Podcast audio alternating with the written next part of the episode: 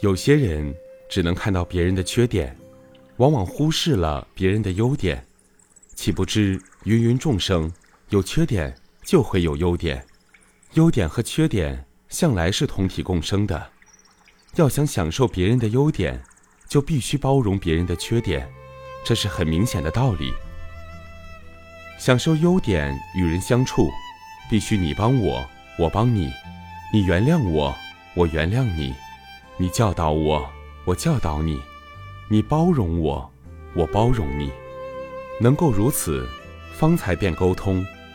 有错误，别人敢指责你，敢说你的缺失，你才会进步。没有人敢指责你的话，你将永远在错误中轮回。只有虚心接受人家的批评，才会成长。汉高祖刘邦不计较韩信的逃亡，还助谈。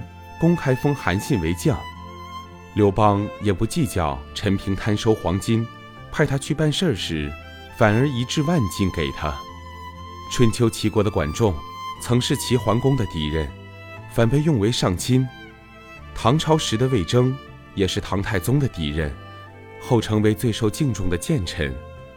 王侯们不念旧恶夙愿，才能化阻力为助力，来成就大事业。这也是身为领导者最根本的风仪气度。不能替属下解决问题，又要制造问题给属下烦恼者，是不配作为一个领导者。有一对夫妻，时时都在发生口角，每天总是吵个没完没了。这一天，他们一起外出，在车上又因为某些事情吵了起来。他们越吵越凶。彼此已经到了僵持不下的地步。由于天气闷热，驾驶的先生已经冒火到难以收拾的地步。太太还是喋喋不休地叫嚷着，先生一个控制不住，伸手过去要给太太一记耳光。就在这时，他不察觉眼前有一个分界堤，车子撞向他，在地上翻覆了，四轮朝天。俩夫妻眼前一黑。接着，不省人事了。在迷迷糊糊中，他们来到天堂，只见华丽的天堂门口立着一位天神。天神对他们说：“你们一起来到这里，你们还没有资格进去。在你们进去前，我要给你们一个测验，谁通过就可以进去。”然后，天神递送给他们各一张纸和一支笔，说道。我这里叫优点天堂，你们只要把对方的优点写在纸上，一分钟里，谁把对方的优点记录下最多，谁就有资格进去。他们接过纸张和笔，太太想到，哈哈，这还不容易，只要把对方的缺点反过来写，那不就是他的优点吗？我很快就可以写出十项了。于是他兴奋地开始写了。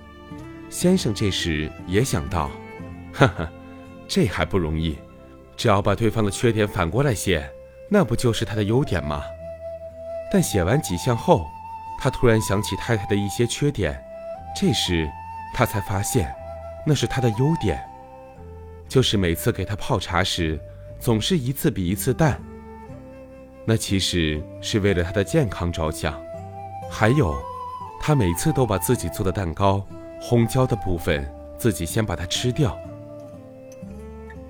他突然停笔了，想到，哎，太太虽然缺点多，她确实也为我付出了不少，而且，她记忆力差，她不可能记录的那么快吧？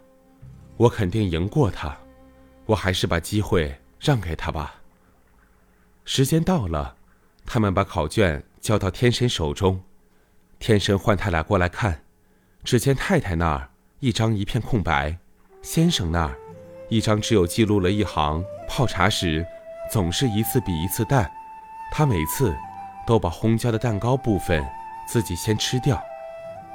天神说：“因为先生最诚实的记录下最真心的一句，也是他最真实的发现，他才会显示在纸上，所以他才有资格进去。”先生跪下求饶道：“不，把资格让给他，他的优点太多了，这是我才刚刚发现的一件。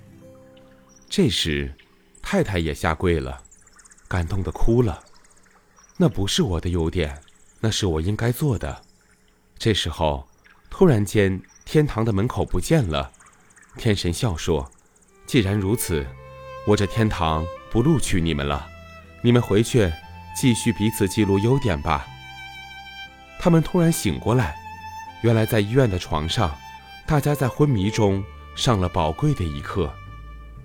幸运大师也常告诫弟子：师兄弟间要彼此交流、沟通、相知、识大体、共患难。不要制造一些无谓的问题来自我困扰，要体验共处的因缘可贵。一个出家人没有资格苦恼，没有资格不悦，没有资格情绪，没有资格烦恼，没有资格流泪。心中只有众生，只有常住，其他的就微不足道了。大家应该能团结，因为集体的力量可以成就愿望。每一个人都应该懂得融入大众，以壮大自己的力量。